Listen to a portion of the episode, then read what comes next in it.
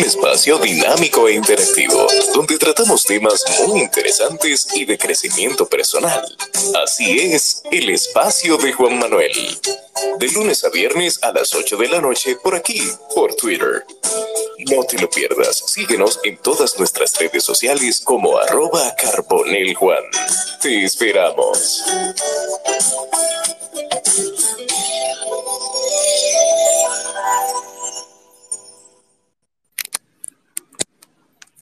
Bienvenidos a un capítulo más del espacio de Juan Manuel Podcast en X, anteriormente Twitter. Eh, va a ser un poquito difícil eh, uno acostumbrarse, doctora, ¿verdad que sí? A decirle X. Bueno, yo te iba a preguntar cómo era que se llamaba ahora porque está difícil. Así es, así es. Y esa voz que ustedes escucharon ahí es la doctora Rocadis Rodríguez, Rocamarle, en X anteriormente Twitter, es gastro, gastroenteróloga. Es también la invitada esta noche en el espacio de Juan Manuel Podcast. Hablaremos sobre cómo cuidar tu sistema digestivo. Y ella nos va a explicar muchas cosas, hablaremos de muchas cosas, desmontaremos varios mitos. Yo tengo varias preguntas para ella por acá y yo quiero darle la bienvenida. Bienvenida, doctora. Gracias. Buenas noches. Perfecto. Todo. Excelente, excelente. Doctora, eh, primero yo quiero, antes de iniciar, que usted nos explique un poquito, eh, un poquito de su vida, una mini biografía de dónde está laborando, cuál centro, el tiempo que tiene ya como gastroenteróloga. Bueno, yo soy egresada de la Universidad Autónoma de Santo Domingo como médico. Luego hice especialidad en medicina interna en el Hospital Docente Padre Villini y gastroenteróloga en el hospital eh, conocido como los japoneses, en el Centro de Gastroenterología de la Ciudad Sanitaria Luis Eduardo Aibar. De ahí egresé en el 2016. Actualmente estoy laborando en Gascue, Instituto Médico San Lucas, en la zona de Jaina, en Sega Jaina, y en el Insancho Sama, en Secane. Por ahí me pueden encontrar. Perfecto, perfecto. Eh, más adelante o casi al final o al final del espacio, eh, le pediremos los números para que las personas, los oyentes, lo anoten y así puedan consultarse y, qué sé yo, tener, eh, yo digo que, que ex, anteriormente Twitter, es una plataforma que si la utilizamos bien, podemos eh, saber que hay de todo, hay abogados, hay ingenieros. Sí, hay muchos profesionales. Hay muchos profesionales, entonces yo creo que lo más correcto y lo lógico es que utilicemos la persona con la que interactuamos siempre, independientemente, independientemente si nos agradan o no, porque si yo tengo un dolor en el estómago, yo voy a ir donde una gastro, aunque yo no vivo en Santo Domingo, pero sí si me llegase a tocar la oportunidad de... Pregunta, dice, doctora, dígame aquí en Punta Cana, ¿quién busco? Yo te voy a decir, mira, busca a la doctora. Eso es correcto, eso es correcto. Entonces, eh, eh, eso es lo que yo pienso, sacarle el, mejor y el mayor provecho a las redes sociales, porque para eso son. Eh, ya el que la use para otras cosas, ya ese es su problema, pero yo entiendo que una base de datos confiable y actual sin tú tener que buscar en guía telefónica, que ya eso no existe, son las redes. En las redes tú encuentras todos los profesionales, todos. Entonces, por eso yo he hecho espacios con muchos profesionales, porque eso yo quiero, que el emprendimiento y los profesionales que están acá, las personas sepan qué hace cada cual. Y yo creo que estoy comprometido con eso y lo seguiré haciendo hasta que Dios quiera. Y obviamente los, y obviamente los patrocinadores, que hablando de patrocinadores, yo quiero darle las gracias a los patrocinadores que hacen posible este espacio. Son poquitos, pero llegarán más en algún momento. Y eh, empezaremos con Express Wash. Express Wash aquí en Punta Cana, en la avenida Barceló, justo al lado de Autorepuesto Montilla y frente a Nieves Gomas. Express Wash, lavado 100% ecológico, sin agua. Al lado de Autorepuesto Montilla, usted lava su vehículo, hay food truck. Y lo más importante, usted llega, doctora, y en 30 minutos le lavan su vehículo, sin agua. Ah, pero excelente. Increíble. Entonces, en Express Wash, eh, lavado 100% ecológico, para proteger el único planeta y el único medio ambiente que tenemos, el del planeta Tierra. Express Wash, Avenida Barceló, justo al lado de Autorepuesto Montilla, patrocinador oficial del espacio de Juan Manuel en X y también en las plataformas de podcast que usted quiera y utilice. Que por cierto, ya tenemos el capítulo 126 arriba en Spotify, en Google Podcast, en Apple Podcast. Aquí encontrará los 126 episodios del podcast del espacio de Juan Manuel. Doctora, ¿cómo cuidar tu sistema digestivo? Bueno, yo creo que usted es la persona ideal para hablarnos de eso, pero yo tengo varias preguntas aquí. Y empezaremos, empezaremos con la primera. La primera es, ¿qué se entiende por sistema digestivo? Bueno, el sistema como, ¿verdad? Su nombre, sistema, es un conjunto de órganos que incluyen, están, o sea, es un conglomerado de órganos para nosotros estudiar todo lo que incluye la digestión, pero también intestino, y esto incluye unos órganos anexos que también lo vemos los gastroenterólogos. Por ejemplo, nosotros vemos desde el esófago, hasta el ano, incluyendo esófago, estómago, intestino delgado, colon, recto, pero también estudiamos o valoramos a lo que es páncreas, hígado y las vías biliares. También nos competen a nosotros en una parte. Entonces, todo ese conjunto de órganos eh, va en lo que es de la mano del aparato digestivo. Excelente. Ese es el sistema digestivo. Ya hablamos del sistema digestivo. Para los de recién integración, hablamos con la doctora Rocadis Rodríguez y hablamos de cómo cuidar tu sistema digestivo acá en el espacio de Juan Manuel Podcast. Doctora, ¿cuáles son los síntomas que se presentan si hay una afectación del sistema digestivo? Bueno, iniciamos. Hay un sinnúmero de síntomas. Dentro de los más frecuentes que nos llegan a nuestra consulta o que llega, lleva a un paciente a un gastroenterólogo, está el dolor de estómago, o conocido, nosotros lo conocemos como epigastralgia, pero en el largo popular me duele la boca del estómago. Diarreas, eh, náuseas, vómitos, estreñimiento son factores o síntomas que hay algún problema en el sistema digestivo. Eh, lo que llamamos mala digestión, que nosotros ya le llamamos eh, con otro nombre, donde hay gases, eh, la digestión está lenta. Nos hablan de que cuando hay sangrado, sea en las heces o vómitos con sangre, todos estos síntomas que atañen lo que, el singulto o más bien conocido como hipo, eh, reflujo, todos estos síntomas son alteraciones de nuestro sistema digestivo. Perfecto. Entre esas está el, el helicobacter. El helicobacter es una bacteria que afecta o sea, que vive en nuestro estómago. Sí, entonces el helicobacter provoca varios de esos síntomas. O sea, él puede ser responsable de dolor de estómago, de provocar eh, gases, de provocar eh, meteorismo, de provocar eh, acidez. Él es responsable de esos síntomas, pero es una bacteria que se aloja o vive y se multiplica en nuestro estómago es un bichito ahí que causa, bichito causa problemas. Sí. Yo, hay, algunos, hay algunas preguntas sobre el helicobacter, que no sé si prefiere que se la haga ahora o se la pregunto más adelante. Me la puedes hacer ahora y así. Sí, sí, así avanzamos con, el tema, exacto. Eh, ¿Es cierto que el helicobacter todos los tenemos en, el estómago? Eh, bueno, para decirte que sí, vamos a decir que sí.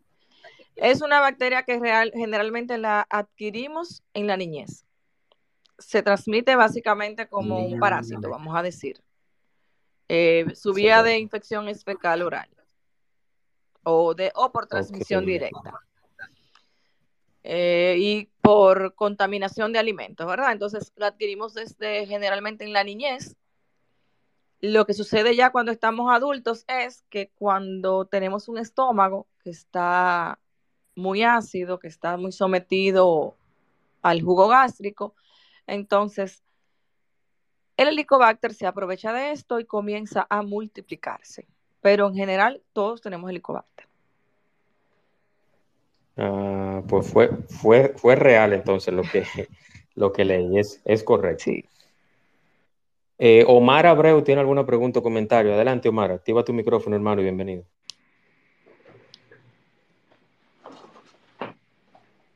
Adelante, Omar. ¿Estás? Hola, Omar. Bueno, parece que Omar, parece que Omar no está disponible. Vamos a ver. Eh, doctora, otra pregunta. En lo que Omar llega. ¿Cómo cuidar nuestra salud digestiva? ¿Cómo cuidarla? Bueno, la salud digestiva incluye muchos pasos, o vamos a decir muchas cosas que podemos hacer para cuidarla y mejorarla.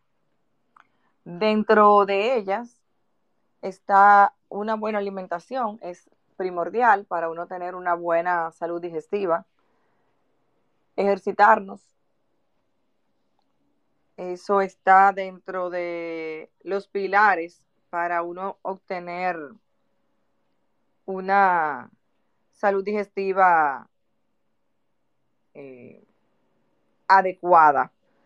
Eso es básicamente dentro de las cosas más importantes para mejorarla. La alimentación, ejercicio, ingerir agua, suficiente agua, es, son los pilares de, una, de un intestino sano.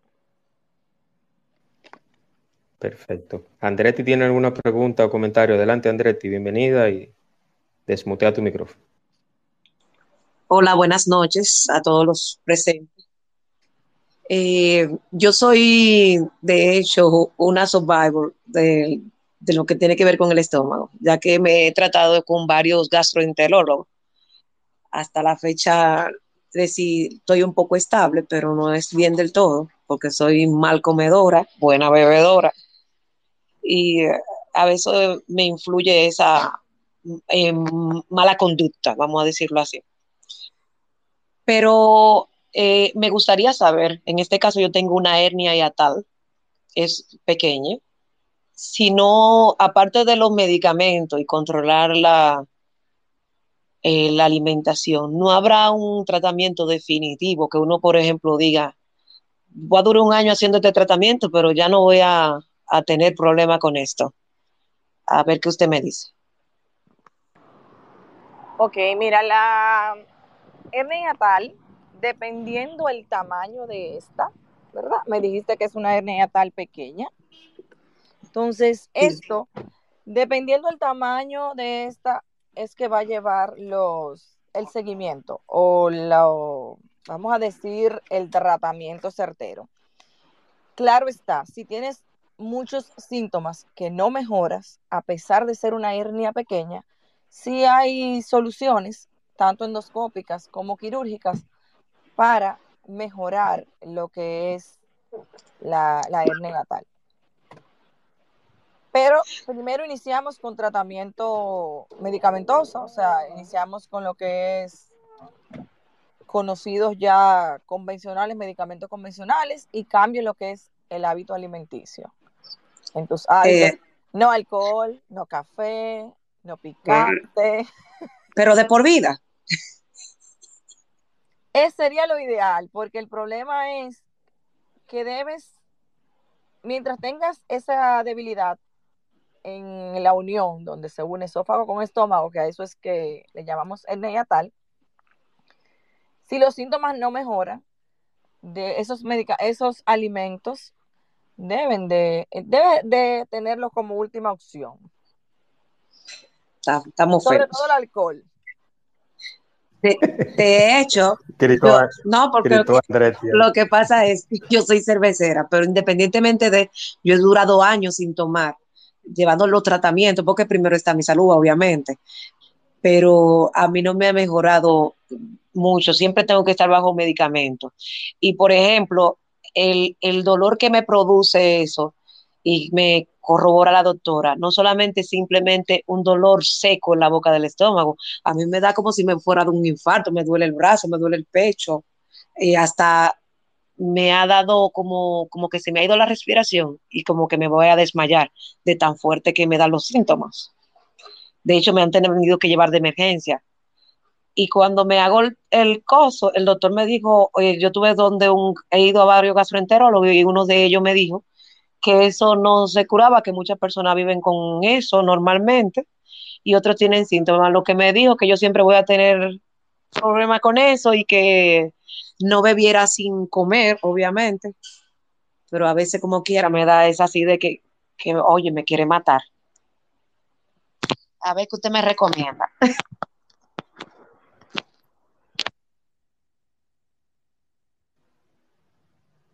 ¿Escuchó, doctora? Hola.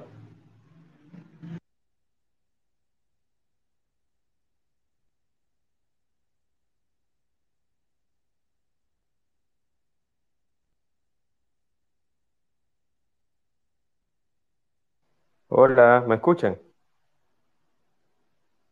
Sí, te, te escucha, yo te escucho. no se escucha. No. No se escuchó nada, no se escuchó nada. Por lo menos yo no estaba escuchando. El mejor hombre, eh, ¿usted le contestó, doctora Andrés? No, ella tiene el micrófono ah. muteado, pero no, no ah, sé si es que tiene problema técnico, pero no. no. Ah, bueno, aparentemente, déjeme, pero de todos modos, mejor hombre, eh, adelante con su pregunta o comentario en lo que... Bueno, en, realidad mis mi preguntas son directamente para la doctora eran dos preguntas, no sé si ella me está escuchando, pero si no, yo se las repito cuando regrese. Una de las preguntas que tengo es, ¿qué ella opina de, por ejemplo, de la salud en, el sistema digestivo? Aquí estoy. Eh, no sé si quiere contestarle a Andretti primero y después yo quiero hacerle la pregunta. Andretti, repite tu pregunta que no escuchaba.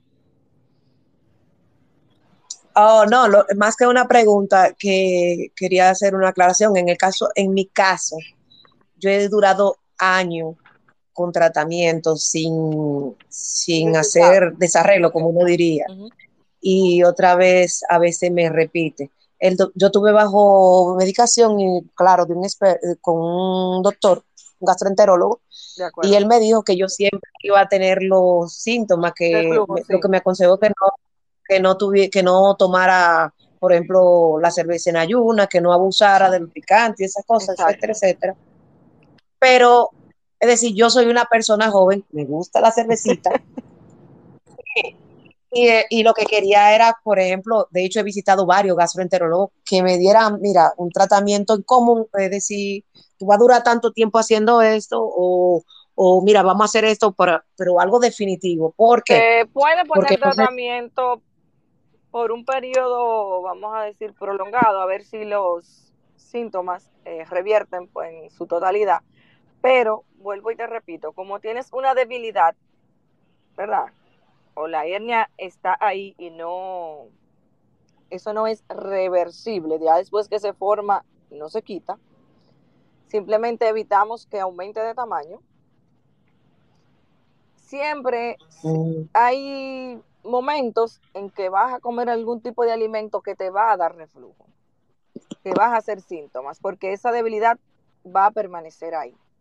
Entonces, por, e, por tal razón, en algunos casos, a pesar del tamaño de la hernia, a veces remitimos al paciente a hacerle un tratamiento ya sea endoscópico de reparación de la hernia o quirúrgico, para que el paciente tenga una mejor calidad de vida. Por Dios, sí. Porque le digo una cosa, doctora, eso da hasta dolor de pecho. Sí, te da dolor Yo de me casi me he desmayado.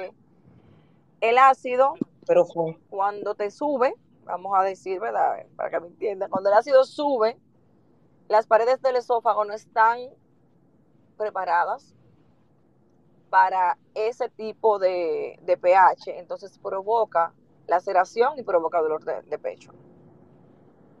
Así es. Gracias, doctora.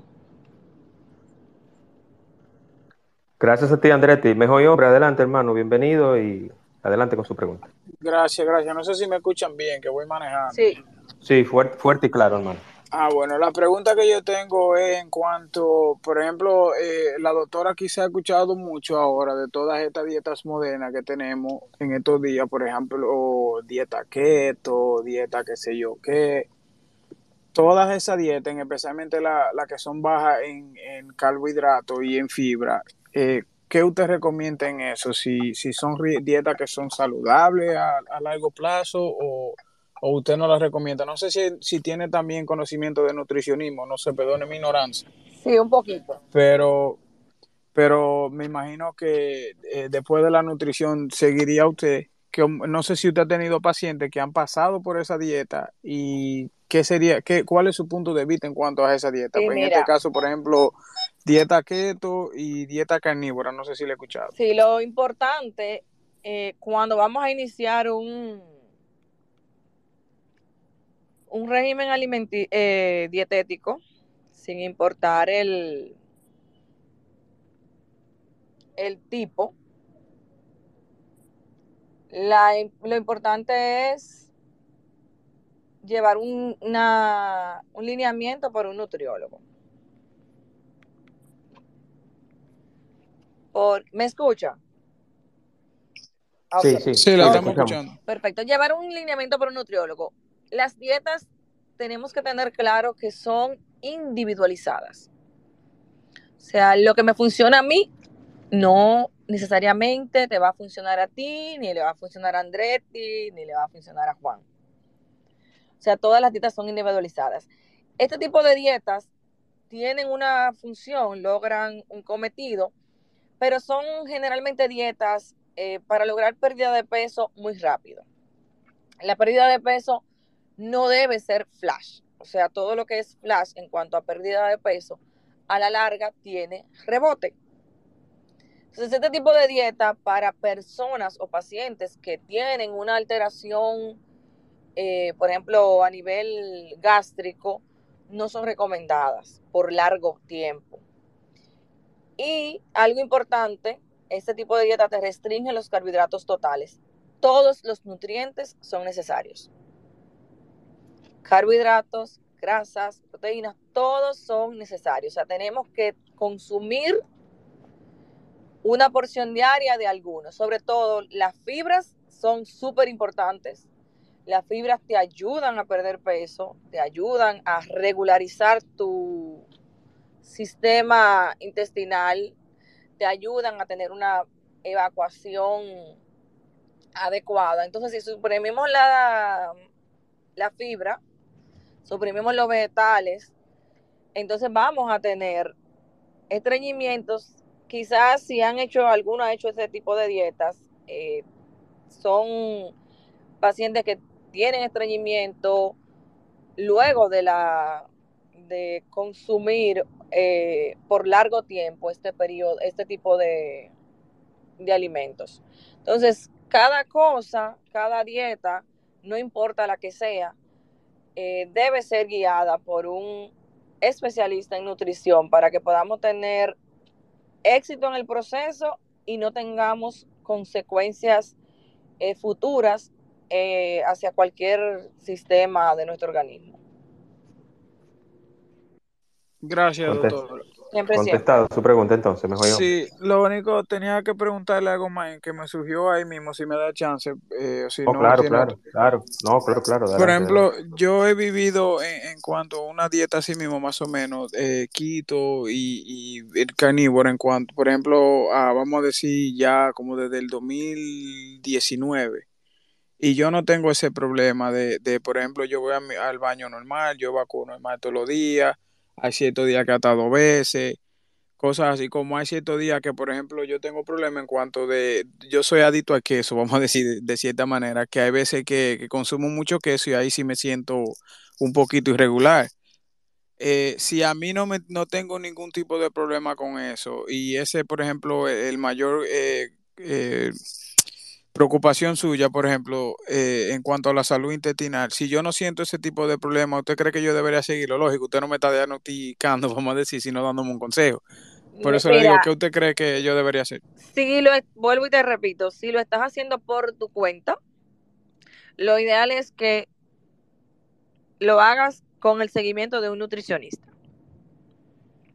Para que así puedas tener un seguimiento adecuado. Se te puedan hacer analíticas, tú puedas saber cómo vas, aunque generalmente, ¿verdad? Estás en tu peso, porque si te, te ha funcionado, pero así para que lleves un control de tus analíticas, de porque cuando uno lleva estilos de alimentación, uno trata de hacer análisis para ver cómo uno, si hay que mejorar algo, si hay que quitar esto eh, o aumentar algún tipo de alimento. Si no te provoca estreñimiento, pues perfecto. Pero sí que busques un nutricionista que sea quien te guíe en, en el tipo de dieta que, has decidido llevar. Gracias, doctora, gracias. Excelente, excelente. Agregar a lo que pregunta el mejor hombre, yo agregaría, eh, doctora, y es algo que a mí en lo particular me preocupa. Yo por lo menos yo tengo 43 años de, 43 años de edad y yo he visto, he visto que mucha gente está sufriendo de cáncer de colon, por ejemplo, el actor, el, actor de Pantera Negra murió de cáncer de colon, eh, Boseman. Eh, eh, eh, está comiendo, está alimentándose bien esta generación, las personas actualmente. ¿Está el dominicano comiendo saludable para no enfermarse de ese tipo de, de patologías, Bueno, mira, el, el, cáncer de colon tiene muchos factores predisponentes. Eh, está el factor hereditario, que es, ¿verdad? Factor 1A en todas las, en muchas de las enfermedades que padecemos. Tipo de alimentación, una dieta rica en carnes rojas, embutidos y pobre en lo que es fibra, puede predisponer son factores que aumentan el riesgo de cáncer de colon. Realmente llevamos una vida muy acelerada. Eh, tratamos, comemos mucho lo que es comida chatarra en la calle. No nos eh, enfocamos en, no solamente en nuestra salud digestiva, sino no nos enfocamos en nuestra salud. Eh, tanto cardiovascular como en intestino, y estamos entrando muchos en lo que es una, la pandemia que arropa el mundo, que es la obesidad, sobrepeso y obesidad. Pero esto es más allá al tipo de alimentación que llevamos y cómo comemos. O sea, salimos de la casa, no nos desayunamos, eh, no comemos una galleta de soda, no comemos un pan, eh, compramos eh, cualquier comida rápida en la calle al mediodía, y no tenemos una alimentación organizada, no tenemos hábitos alimenticios eh, saludables. Entonces eso favorece mucho a lo que son todas las enfermedades, sobrepeso, obesidad, cáncer, diabetes, hipertensión. Entonces nos estamos autosaboteando en cuanto a la alimentación. Así es, así es. Y eh, tengo otras preguntas por acá, doctora, y la próxima sería ya que usted respondió una parte de ellas, pero ¿cómo sería, cómo cuidar nuestra salud digestiva? Yo creo que esa está contestada precisamente con lo que usted acaba de decir. No sé si quiere agregar algo. Para cuidarnos, eh, bueno, ya básicamente lo que te he dicho, una alimentación saludable. Debemos de ingerir más fibras, ingerir más vegetales, ingerir agua, o sea, debemos de ingerir por lo menos 2 a 2.5 litros de agua al día. Eh, debemos de hacer ejercicio. Con esos pilares nosotros tenemos no solamente un intestino saludable, sino tenemos otros sistemas de nuestro organismo eh, saludables. ¿La cantidad de agua dependería del peso o, o es indistintamente del peso y la edad esa cantidad? Eh, generalmente hay, eh, se puede calcular el agua, pero eso es un estándar, un número, vamos a decir, estandarizado, entre 2 a 2.5 litros de agua al día. Un, un, buen dato, un buen dato. El que, el que es fit aquí, que esté oyendo este espacio, que sepa que hay que, hay que hidratarse, hay que hidratarse realmente. Doctora, la siguiente pregunta sería, ¿qué beneficios tiene un sistema digestivo saludable? Bueno, un sistema digestivo saludable tiene muchos beneficios. Eh, primero, vamos a comenzar, por ejemplo, las chicas, va a mejorar lo que es tu piel. Hay muchas eh, patologías digestivas que afectan la piel. Dentro de ellas está el amiguito que hablamos hace un ratito, el helicobacter. Puede dar alteraciones en la piel. Cuando tenemos eh, alteraciones hepáticas también podemos hacer alteraciones en la piel. O sea que tenemos un sistema digestivo saludable y vamos a tener una piel eh, saludable. Vas a rendir más porque al ejercitarte, ¿verdad? Vas a tener un mejor rendimiento, un mejor desarrollo, va a mejorar tu, tu pelo, tu estado de ánimo. Y algo muy importante que logramos cuando mejoramos nuestro sistema es que vamos a tener una mejor salud mental, porque se dice por ahí, ¿verdad?, que nuestro intestino es nuestro segundo cerebro.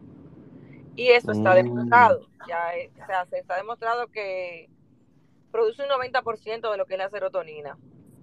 Entonces, es la hormona de la felicidad. Entonces, cuando tenemos un intestino saludable, estamos, vamos a decir, tenemos un estilo de vida y salud mental, vamos a estar felices. Entonces, doctora, y eso quizás resultaría un chiste, pero una persona que coma de manera inteligente, entonces eh, está pensando bien con el intestino. Claro.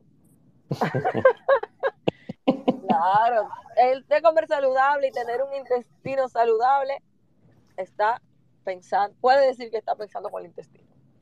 Sí, exacto, exacto. Eh, el mejor hombre levantó la mano, no sé si aún tiene la intención de la pregunta?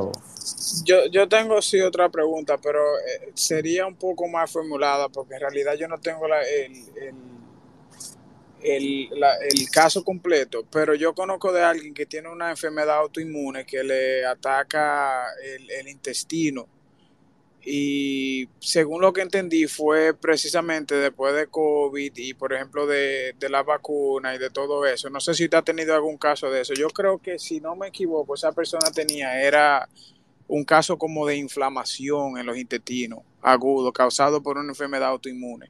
No sé si ha tenido un caso así o si ha escuchado. Existen lo que son las enfermedades, enfermedad inflamatoria intestinal que son dos tipos.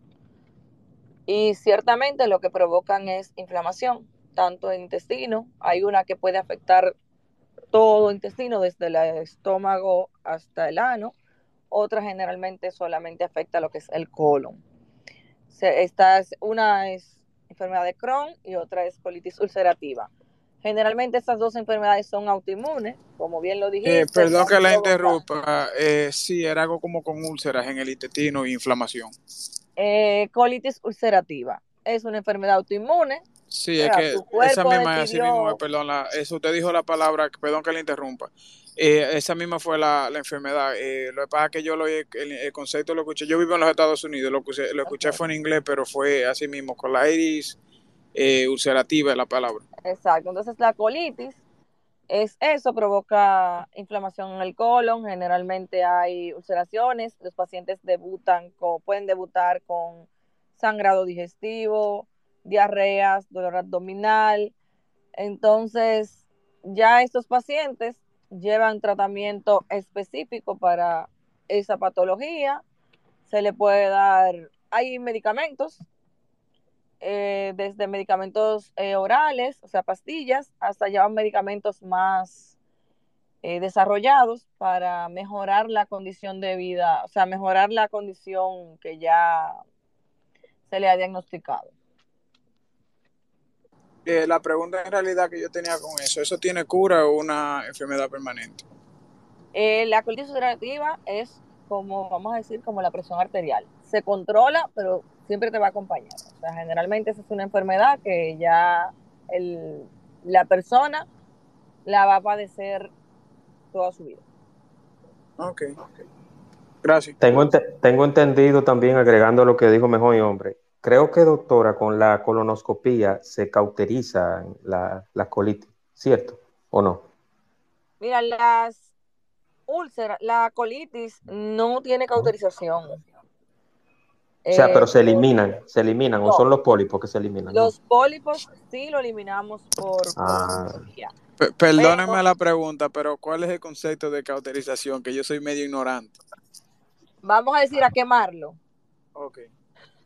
Los pólipos sí lo quitamos por colonoscopía, se extraen, pero la colitis no. Doctora, yo le voy a hacer, yo le voy a ser honesto y a todos los oyentes que están aquí. Yo le tengo un miedo a la colonoscopía. Realmente, a sinceridad, doctora, yo necesito, yo creo que yo me voy a consultar con usted porque eh, ese, examen, ese examen yo le, le temo mucho y, he leído, inclusive, voy a contar algo que, leí hace poco y que vi. Will Smith, el actor, eh, le descubrieron una formación temprana de cáncer, precisamente porque se hizo la colonoscopía en el tiempo que su doctor se Mira, yo tengo un lema que se llama, generalmente lo pongo en mis hashtags cuando hablo de colonoscopía y es pierde el miedo. No hay por qué tenerle miedo a los procedimientos endoscópicos, tanto endoscopia como colonoscopia. Son procedimientos totalmente bajo sedación, o sea, vas a recibir una anestesia, vamos a decir, leve. Se te va a poner un suero, por ese suero, por esa vía, se te va a dormir y no vas a sentir absolutamente nada. Entonces, la colonoscopia tiene un factor, una parte muy importante lo que es la prevención de cáncer de colon. Todo paciente que a partir de los 45 años tenga o no tenga síntomas debe de realizarse una colonoscopia como prevención. Porque así como dices, Will Smith se le encontró un pólipo, ese pólipo era, podía malignizar, podía convertirse en un cáncer de colon, pero al quitarlo, tú disminuyes ya el, ese riesgo, lo eliminas. Hay pacientes que requieren una colonoscopia antes de tiempo, o sea, pacientes que tienen estreñimiento, pacientes que tienen dolor abdominal, pacientes que sangran. Esos pacientes, sin importar la edad, requieren una colonoscopia. Pero todo paciente pasado los 45 años debe de hacerse una colonoscopia. Eso no duele, es indoloro. Tú te levantas de ahí, desde que te despiertas puedes irte a tu casa, no te vas a acordar de nada de lo que pasó ahí. O sea que pierde el miedo y hazte tus estudios. trataremos, trataremos. Vamos a ver si, si con ya, casi estás en, la, en, la, en el tiempo. Casi, casi, casi, casi. Tengo, tengo dos años para, para organizar mis ideas eh, respecto a eso. Vamos con Andretti, vamos con Andretti y luego con Mejor y Hombre. Adelante, Andretti. Eh, no, ya yo, yo, ya me respondió lo que yo quería preguntar. Gracias. Ah, perfecto, perfecto. Andretti. Bueno, doctora, yo creo que yo me voy a hacer una cita con usted porque experiencia tengo. Era para agregar algo de lo que usted había dicho de la inflamación de eh, que le, le dijo el mejor hombre de la inflamación del colon. Decía, a mí me pasó algo parecido y de hecho cuando me hicieron, me hicieron una colonoscopía y una endoscopía y detectaron que yo tenía una inflamación desde el esófago hasta el duodeno. Eh, y de, también después de eso me tomaron muestra y ahí di positivo al helicobacter. Ok, perfecto. Eh, tuve en tratamiento, solamente me llegó a hacer una pequeña úlcera, causar una pequeña úlcera. Pero vuelvo y le digo, siempre he estado en tratamiento fijo del, del coso, ya di negativo hace mucho. Y yo no soy muy comelona de la calle. Y, y también decirle a Juan que no le tenga miedo, que yo lo he hecho ambas cosas. Y es muy preventivo, es más certero porque el médico te puede dar un diagnóstico mejor porque te está viendo por dentro cómo está tu órgano. Y de verdad es, como dijo la doctora, inoloro. No, no te duele nada ni te recuerda de que pasó nada. Yo he investigado mucho. Ahí renovado. Sí, sí. Yo he investigado mucho sobre eso, doctora. ¿Cómo se llama? ¿Perdón? Que yo corroboro lo que dice la doctora, es decir, es sin dolor ni nada. Y es, lo digo porque de verdad me llegó mucho lo que tú dijiste, porque ahora mismo nosotros tenemos un amigo muy allegado y querido con cáncer de colon. No quiso irse a hacer chequeo y ya lo desahuciaron. De hecho, el colon ya le hizo metástasis en la vejiga y en otros órganos. Y está que de hecho bajó, él tenía como 200 y pico de libras y sin mentirte tiene 60 libras. Sí, sí. Desgasta mucho. Desgasta mucho. Prevenir. Sí, sí, se puede prevenir.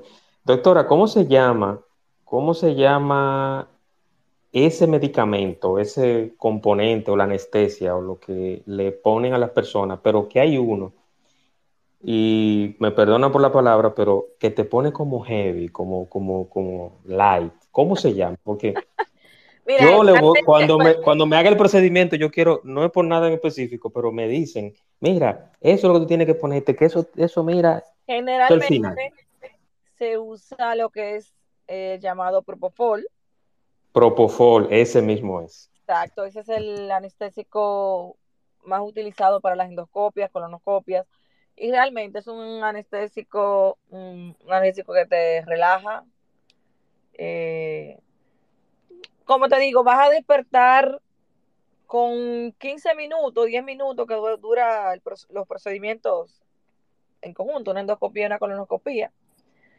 Eh, tú sientes que descansaste por lo menos unos 3 a 4 días. No, no se puede usar sin tener que hacerse la colonoscopia para yo ver si duermo un par de días. No, mi amor. No. Yo sabía, yo sabía que esa pregunta venía. Todos, realmente, todos los pacientes terminamos un procedimiento y te dicen, ¿no me lo puedo llevar para mi casa? No. Lamentablemente, este fue el medicamento que, acabó con la vida de Michael Jackson, porque es un medicamento oh, ah, que se debe ah, usar bajo supervisión médica. O sea, no es un medicamento que tiene una acción rápida, o sea, realmente su acción es rápida, porque una endoscopia dura unos dos, cinco minutos y ya tú inmediatamente terminamos al los dos o tres minutos posteriores estás despierto, pero debe llevar supervisión médica, debe llevar oxigenoterapia. Entonces, de monitorizaciones que deben hacerse, o sea, por eso no se debe de usar. Eh, entonces, cotidiano. El propofol es lo que menciona Domingo Bautista, que te pone heavy. Heavy, sí. Muy heavy. Dios mío. Mejor hombre, adelante. Mejor hombre se va a ganar una consulta gratis con usted, doctor. ¿Ha participado? No, no la... mejor hombre la tiene. Ah, quisiera, quisiera, pero no creo que vaya para allá en todo tiempo. Aunque me toca consulta general ahora aquí el mes que viene. La, anual que me chequean la sangre y toda la cosa. Pero en fin, la pregunta que le quería eh, para ayudar a Juan Manuel en cuanto al proceso de preparación de, la colonoscopia para que pierdan el miedo. Aquí, por ejemplo, eh, yo he visto varias personas que han ido por el proceso de la colonoscopia y ellos le hacen tomar un líquido eh, tipo laxante o no sé si es laxante y también otro líquido. Sí, lo eh, previo, y escúchame que te interrumpa. No, era simplemente el día anterior, bueno, te voy a decir cómo lo hago, lo hago yo. El día anterior al procedimiento, se le da laxantes. Aquí generalmente lo que utilizan allá es un litro, eh, un cuatro litros de agua. Un galón de agua. Laxante, exacto, un galón que tiene aproximadamente cuatro litros. Eso tiene que bebérselo el paciente en el día completo. Entonces aquí no tenemos generalmente disponible ese mismo tipo de, de laxantes, se dan otros tipos y los damos en horarios eh, diferentes el día anterior al procedimiento. Eh, muchas personas a esto es, algunos le tienen miedo a la anestesia, otros le tienen temor a la preparación, porque algunos antes duraban dos y tres días sin comer, pero ya no. Generalmente uno dura el día anterior al procedimiento, solamente ingiriendo líquidos y con los laxantes para poder tener una, un colon bien preparado y bien limpio, porque eso es básico para poder detectar cualquier lesión pequeña que, que haya en el colon. Andetti. Eh, doctora, por si acaso usted coge seguro. Sí, claro, trabajamos con todos los seguros. Ah, qué bueno. Claro. Ah, es importante porque ahí todo es caro de esa de, lo de gastro todo es caro. Todo. Me consta. y también para que después más adelante, ya sea, no sé si por DM, por, eh, las informaciones en los lugares que usted da consulta, por favor. Ah, sí, claro, puedes escribir. Sí, lo, vamos, y lo vamos, y lo repetiremos al final. Eh, inclusive, el mejor hombre vive en Estados Unidos, pero si llegase la oportunidad de estar aquí o algún familiar, que, que sepamos que en Twitter tenemos una gastro tenemos una, eh, tenemos abogados, tenemos doctores, tenemos todo tipo de, profesionales, que eso es lo que yo promuevo. Claro, eso es lo que yo promuevo. Yo promuevo que todos los profesionales que están en Twitter o en X se motiven y se promuevan y se incentiven a que la persona lo visite, siempre y cuando obviamente lo necesiten. Doctora, yo tengo otra pregunta. Sabemos que ya pasamos la pandemia Estamos eh, con un estrés por todo, o sea, estrés en el trabajo, en el tráfico, eh, por decisiones políticas, que viene una tormenta, que viene un huracán. ¿Cómo afecta el estrés al sistema digestivo?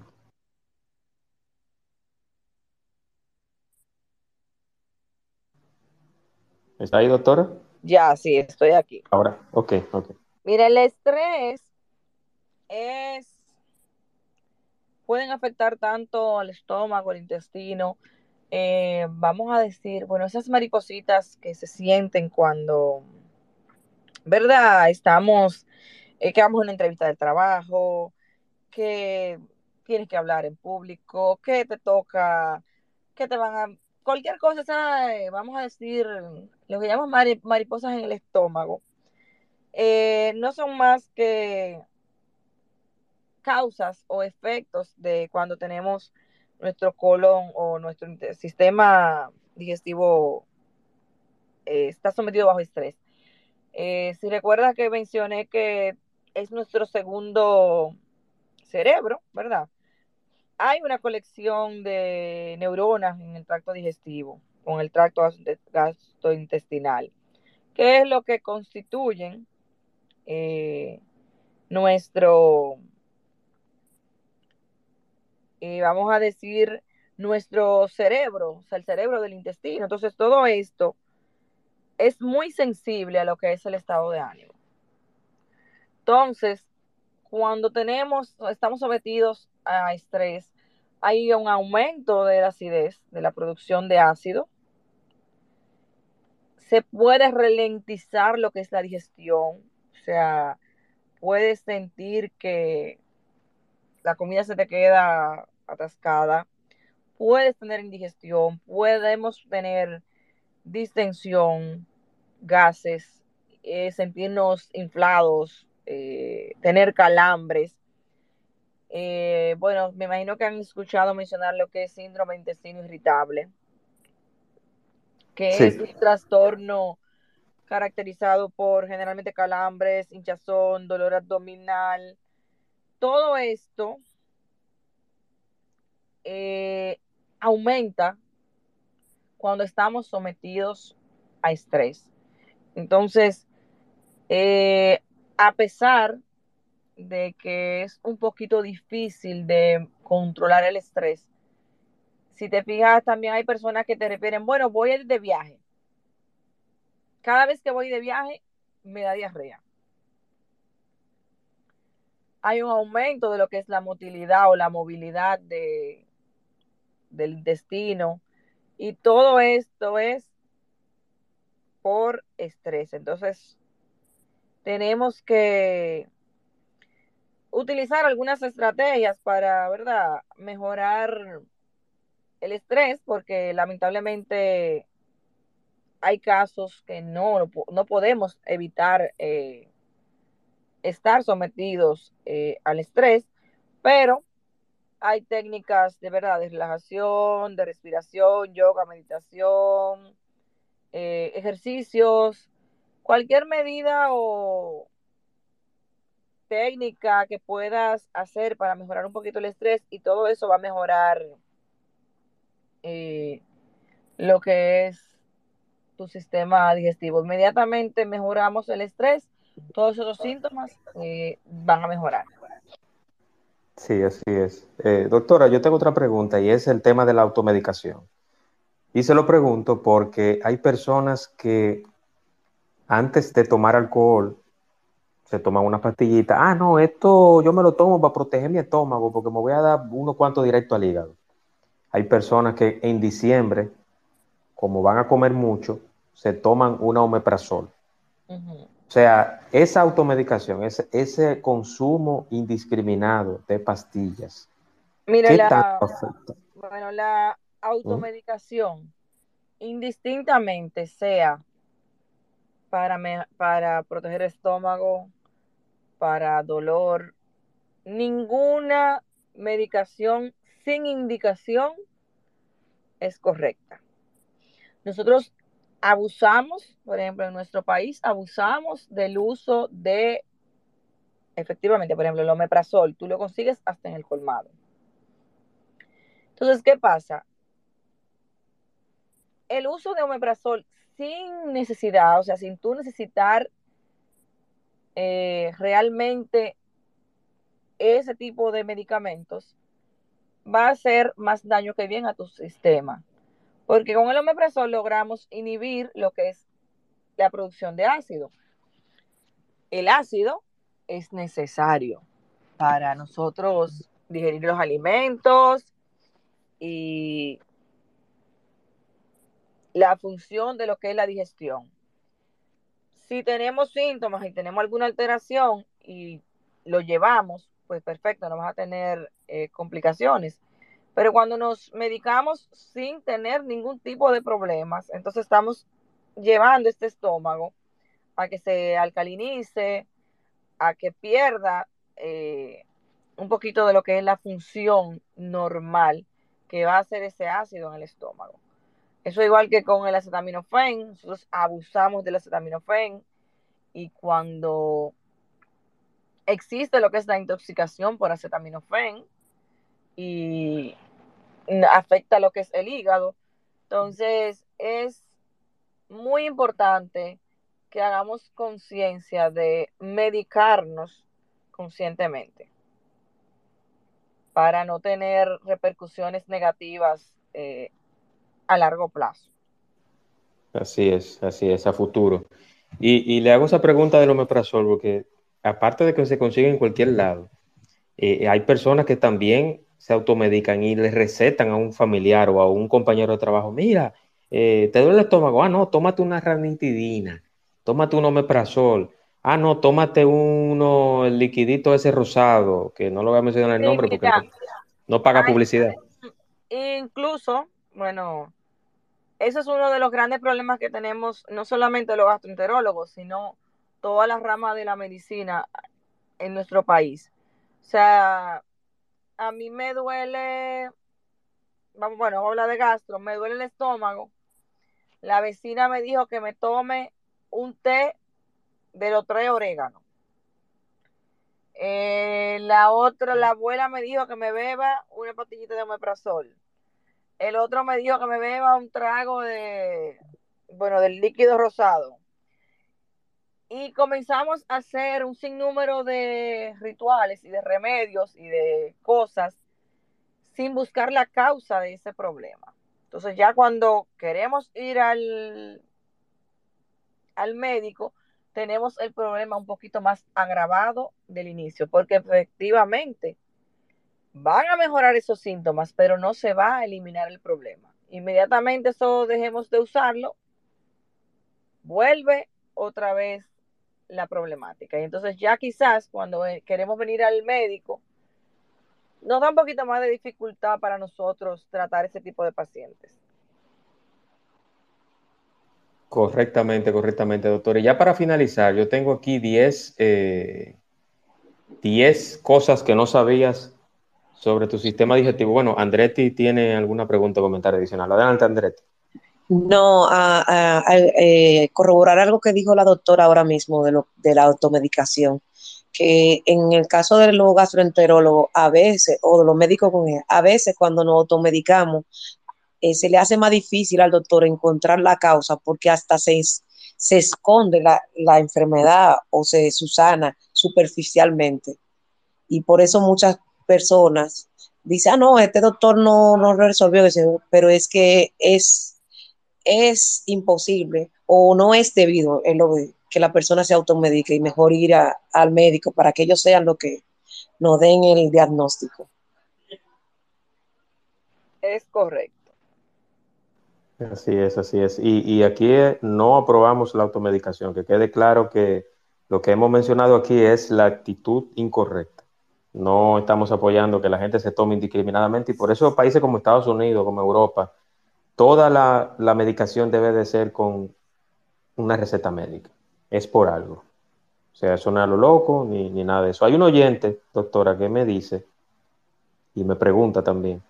Eh, le puede preguntar a la doctora si esos medicamentos ambos los tomo, pero por prescripción médica. Y el omeprazol lo tomo lo debo tomar media hora antes de tomarme mis primeros medicamentos que tomo para proteger el estómago, porque tomo muchos medicamentos diarios, unos ocho diarios.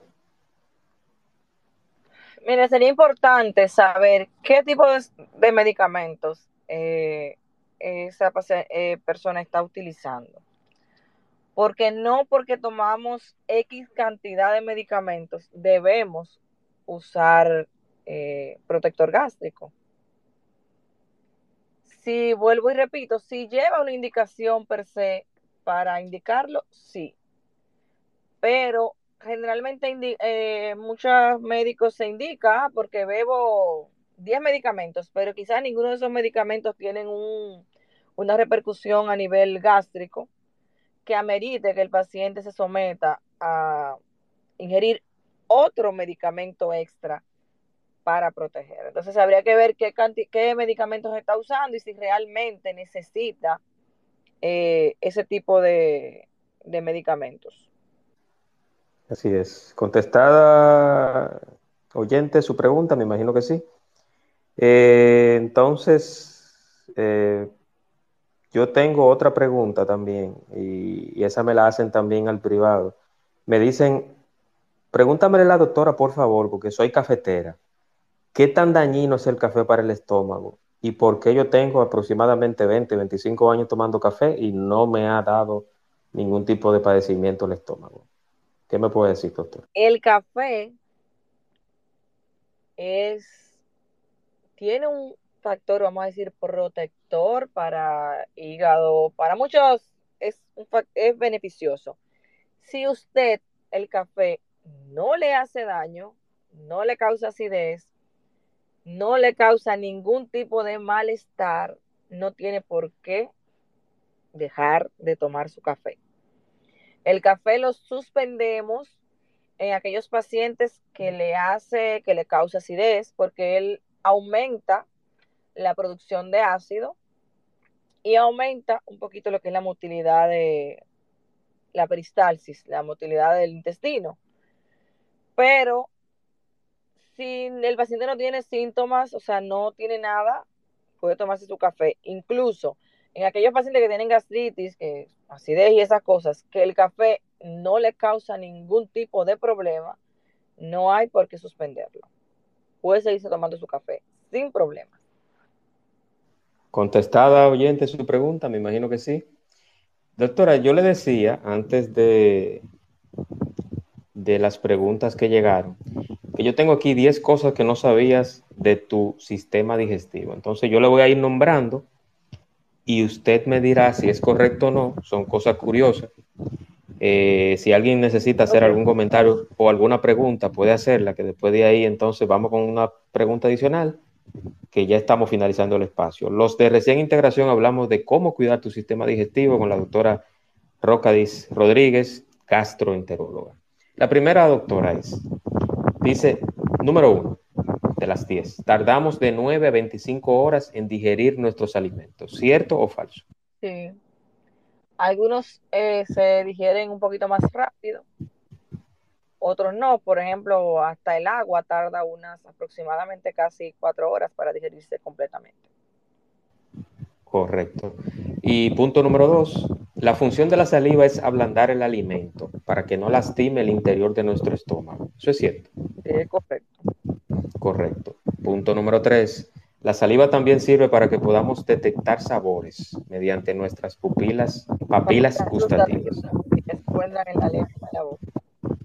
Eso es correcto, entonces. Y cuatro, que es, de todo es lo que me parece a mí más increíble, doctora, que esa parte yo quiero que usted me la explique porque no le entiendo. Digo, tiene su lógica, pero que podemos aguantar 168 horas sin comer, pero solo dos días sin agua. Claro, claro. Recuerda que nosotros tenemos, nuestro cuerpo tiene un 70% de líquido. La deshidratación es una de las, es una causa muy frecuente eh, de muerte. Cuando no ingerimos líquido, vamos a decir agua, ¿verdad? Sometemos el cuerpo a pérdida de lo que son electrolitos, eh, sodio, cloro, potasio, lo cual les, nos mantiene en, una, en un equilibrio. Entonces, cuando no nos hidratamos adecuadamente, vamos entrando en un desorden metabólico que nos puede llevar a la muerte. Entonces, realmente, si tú quizás, no sé si se han percatado de eso, si ustedes se pasan muchas horas sin ingerir agua, más adelante pueden percibir que van a iniciar con dolor de cabeza, se sienten la saliva muy espesa, se sienten decaídos. Entonces, todo esto es causa de deshidratación y por eso es real. O sea, comida tú puedes aguantar porque tu cuerpo tiene reserva de grasa, pero sin agua no podemos. Eso es correcto. El punto número 5 de las 10, y un saludo para los de recién integración, incluyendo a don Elías Brache, un saludo afectuoso por acá. El punto número 5 de las 10 curiosidades del sistema digestivo es, los jugos gástricos son los que deshacen la comida, pero el intestino delgado es el que se encarga de sintetizar los nutrientes. Así mismo, como te decía ahorita, que por eso es importante la no automedicación, porque si no tenemos una indicación de someternos a una a suprimir el, ácido, el ácido es el encargado de digerir. esa es una de sus funciones, ayudar a digerir los alimentos. Pero generalmente la absorción, o bueno, como dijiste, la síntesis de los de esos nutrientes, el mayor encargado de esto es el intestino delgado. Sí. Y, le hice la pregunta del omeprazol, doctora, precisamente por eso, porque en, nuestro país, lastimosamente, somos muy dados a la automedicación, inclusive. No mencionamos ahí, que me imagino que usted se, se, habrá dado cuenta por los pacientes que ha tenido, que también el dominicano cuando tiene una gripecita se automedica automáticamente con un analgésico, un antigripal. Y eso, a la corta o a la larga, de que doctora me lo diga. Por eso así hice mención del acetaminofén, o sea, nosotros tomamos acetaminofén, nos duele la cabeza, nos duele un dedo, nos duele, tenemos gripe, acetaminofén. Y el acetaminofén nos puede hacer daño hepático de acuerdo a los gramos. Que, eh, o sea, hay un, es un estándar de tantos gramos diarios. Bueno, se dice que no se puede pasar de cuatro gramos al día de acetaminofén porque no podemos hacer una intoxicación. Pero si nos duele la cabeza, tenemos fiebre, ah, tenemos fiebre, acetaminofén. Eh, el antibiótico, o sea, aquí bebemos, el dominicano tiene por costumbre tomar antibióticos hasta para un dolor de cabeza. Porque también los venden hasta en los colmados. Entonces, cuando necesitamos estos medicamentos para realmente una infección, no nos surten el efecto que queremos porque ya estamos haciendo, creando, creamos resistencia eh, automedicándonos. Eso es correcto, eso es correcto. El punto número 6 de las 10 curiosidades del sistema digestivo, esta noche con la doctora Roca Rodríguez. Eh, el punto número 6 dice lo siguiente, doctora. El tamaño de tu estómago es el equivalente a dos puños de tu mano. ¿Eso es correcto? aproximadamente. Tiene una capacidad generalmente de 1.5 litros, aproximadamente. Sí, equivale más o menos. Podría decirse que Sí, sí. El punto número 7, doctora, y el siguiente, es, dice lo siguiente, las bacterias que están en nuestro intestino las adquirimos días después de nacer a través de nuestra madre y son muy importantes para el proceso de la digestión. Eh, sí, eh, como, te como mencioné que de verdad tenemos un mundo en nuestro intestino, existe lo que es la microbiota intestinal o la flora intestinal, como se conoce, ¿verdad? Son un sinnúmero de bacterias, de microorganismos que viven en nuestro colon y que son sumamente importantes. Incluso en los últimos tiempos se ha estado hablando de la ingesta de probióticos eh, regulares para poder mantener un equilibrio en nuestro intestino. Recuérdate que al principio te dije que si teníamos un intestino feliz, íbamos a tener una mejor eh, estabilidad en todo lo que es nuestro organismo. Entonces, son de muy importancia. A veces tenemos un, por ejemplo, un coprológico que nos sale X bacteria o X parásito, que es pertenece a la flora intestinal. Entonces, nosotros desde que vemos eh, cualquier nombre, decimos, ay, mire, me salió esto. Y por más que tú le insistas a ese paciente, mira, no, si no tiene síntomas, eso no se trata, no se medica porque pertenece a tu flora intestinal, te ayuda a mantener un equilibrio intestinal. Entonces, ahí también va lo que es la automedicación. Nosotros tendemos, desde que somos niños, acostumbran que tenemos que desparasitarnos. Y eso no es correcto porque estamos destruyendo nuestra flora intestinal. Eso es correcto, eso es correcto. Eh, el punto número 8, doctora, dice lo siguiente, el cerebro y el estómago están conectados a través del nervio vago. Es el que transmite la información de saciedad. También, si detecta presencia de toxinas, le ordena al estómago vomitar. Sí, es el, él tiene un nombre ahí, ¿verdad? Como que no hace nada, pero sí, él hace mucha función. Y realmente sí, nosotros tenemos una conexión, lo que se llama eje intestino-cerebro, y el cerebro está conectado totalmente con nuestro segundo cerebro, que es nuestro intestino. Así es, así es. Punto número nueve, doctora. Dice aquí, comemos unos 500 kilogramos de comida al año aproximadamente. Yo creo que ese dato no fue testeado aquí en dato va a variar de acuerdo a cada, cada persona tiene un, un tipo de alimentación y una cantidad de alimentación diferente. Yo creo que yo tengo un amigo que por lo menos él se come el triple de, esos kilos. Tragaldaba, le digo yo. eso, es quizá un número, vamos a decir, estimado basándose donde se realizó, ¿verdad? La, ese estudio, esa estimación, pero realmente eso es diferente en cada, en cada ser humano. Así es, así es. Y el punto número 10 y el último, y hablamos de a los de recién integración de 10 puntos o curiosidades, cosas que no sabías de tu sistema digestivo. El punto número 10, eh, doctora Roca dice, sumando la longitud del intestino delgado y el grueso, su longitud es de 7.5 metros. ¿Es correcto? Exactamente, sí. Si tú te fijas, bueno, los que comen mondongo, que ha visto, eso es, el intestino delgado tiene 7 metros. Exactamente. ahí hay una gente ahí adentro.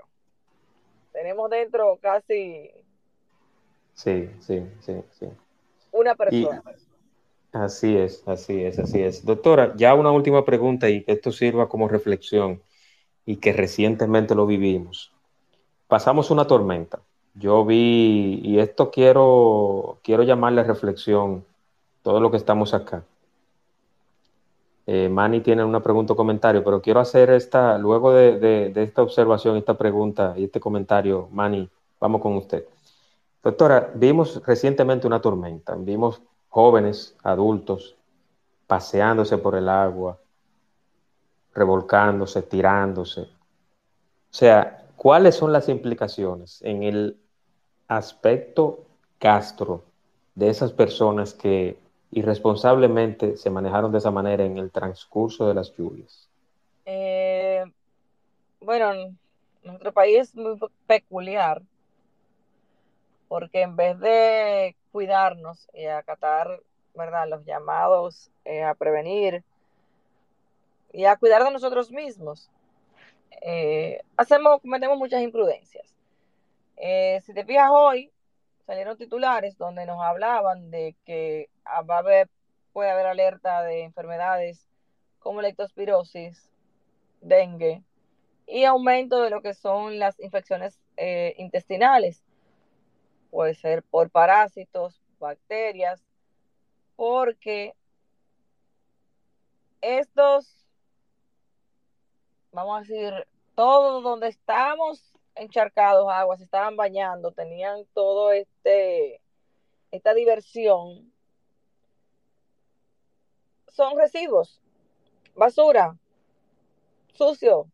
Entonces todo esto atrae o conlleva entre ellos parásitos, bacterias, que de algún modo u otro hay contacto eh, oral y todos los parásitos tienen una infestación por vía oral. O sea, no hay forma de controlar que usted no se contamine en un agua que está sucia. Sí, algunos de esos van a ser pacientes suyos, doctor. Bueno, incluso en estos últimos días tuvimos un brote, vamos a decirle brote, un aumento de los casos, por ejemplo, de amebiasis. Sí. Enorme. Hace unos, al mes pasado era una cosa, o sea, tú de cuatro o cinco pacientes que veían en consulta, tres tenían diarreas y todos eran por, por ameba. es probable que ahora tengamos otro, otro pico de, de la amebiasis. Interesante, interesante ese dato, doctora. Eh, Manny tiene una pregunta o comentario. Adelante, Manny, bienvenido, hermano. Buenas noches. Eh, no sé si esta pregunta la hicieron, pero le quería preguntar a la doctora, el horario um, o, la diría así, el horario cuando se come la última comida del día, ¿eso influye mucho en la digestión y en el metabolismo? Sí, claro. Generalmente recomendamos eh, una ingesta de alimentos por lo menos tres horas antes de usted eh, acostarse. No quizás sería en horas, vamos a decir que si usted cena a las 11, bueno, su metabolismo de acuerdo a las ingestas que haya tenido antes influye en metabolismo, pero en cuanto a la digestión, lo que recomendamos es comer o ingerir, es eh, venar por lo menos tres horas antes de ir a dormir, para que pueda tener un inicio ya de su digestión y no tenga pesadez, no tenga molestia, no tenga reflujo, no tenga ningún tipo de molestias eh, para descansar. Muchas gracias. Sí, y tengo una segunda y va a ser rapidito. So, siguiendo en la misma pregunta, ¿eso puede contribuir al, aumento de peso?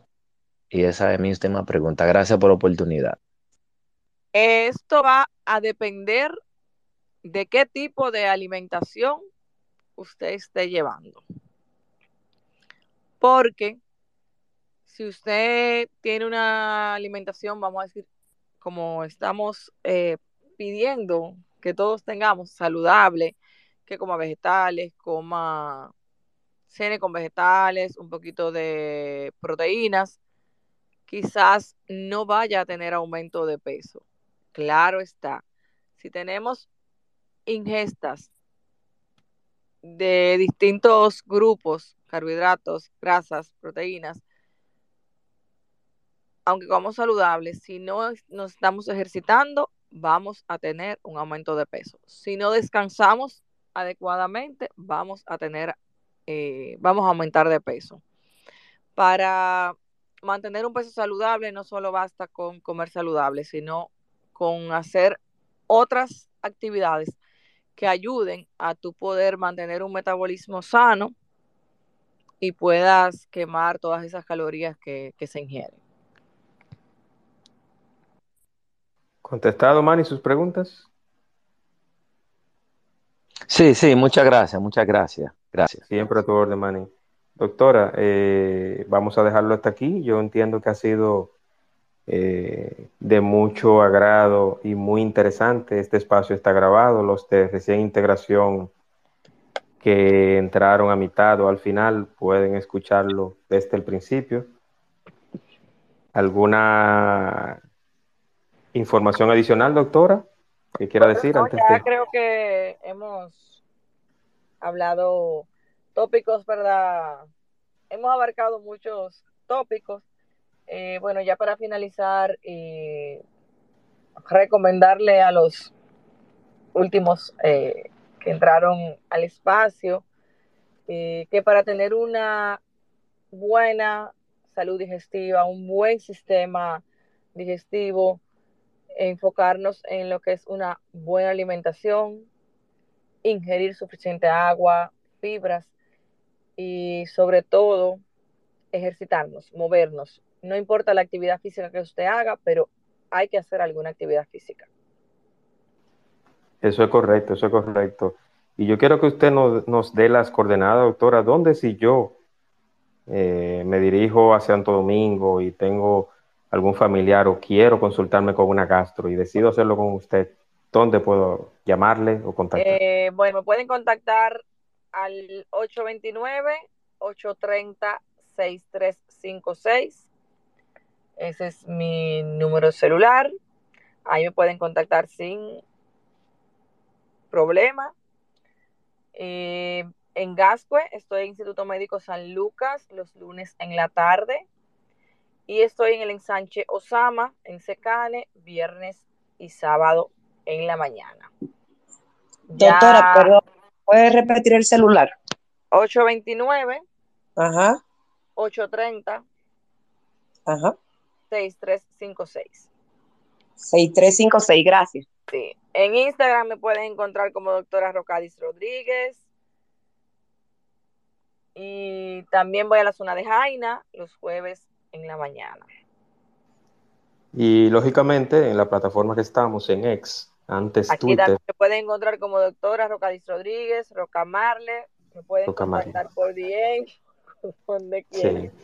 Y agregar, agregar, doctora, que ese número que usted dio es comercial. A los eh, caballeros que no se pongan creativos, que ese número es solamente para fines eh, de consulta y todo lo demás. Nada de, creatividad ni ningún comentario. Se lo digo, doctora, porque me ha pasado con invitada que ha traído al espacio, que hay tipos que se han, se han puesto creativos. Entonces hay que hacer la observación. La doctora tiene un botoncito ahí en su celular que se llama bloqueo, que usted jamás aparece en ninguna... Lo utilizamos, lo utilizamos. Sí, sí, sí. Muy agradecido, doctora. Yo creo que Gracias este a ti por la invitación. Yo espero que este no sea el último, doctora. Yo espero que no sea el último. No, no, ¿Cómo se... tu orden. Espero que se haya sentido cómoda. Eh, lo hacemos. Todo, muy chévere. Todo lo hacemos de una manera orgánica y, y les recuerdo que martes y jueves estamos aquí en el espacio de Juan Manuel. El próximo martes tendremos un invitado internacional. Desde Puerto Rico tendremos al joven Yadier Ortiz el cual tiene una página y un blog de cine muy interesante. Y hablaremos, hablaremos de, y lo voy a buscar, me disculpan, no le voy a quitar mucho tiempo, El próximo martes, martes 29, hablaremos del mundo del cine, explorando películas y emociones, con Yadier Ortiz desde Puerto Rico, un joven con una trayectoria muy interesante y el cual yo les invito a seguir y a estar presente en el espacio. Buenas noches, doctora. Muy agradecido nuevamente, muchas gracias. Buenas noches, feliz descanso. El mejor hombre se fue, pero agradecer a su participación. que Estamos enteramente a la orden, cualquier inquietud me puede contactar. Así es. Así es. Muchas gracias, Andretti, también por su participación, a Manny, al mejor hombre que ya se fue, a Rami, a Don Elías, a Annie, Esther. Eh, gracias también a Ana Logroño, a Manuel, a Esperanza, a Omar desde la diáspora, Efraín Valdés, Efraín Vázquez, perdón, eh, Ariel y a Philips. Eh, muy agradecido de todos. Recuerden Recuerden seguir este espacio en las plataformas como el espacio de Juan Manuel Podcast. Ya tenemos 126 episodios y próximamente tendremos este, el pasado y de la semana pasada. Buenas noches, descansen, pórtense bien y hasta la próxima. Feliz noche.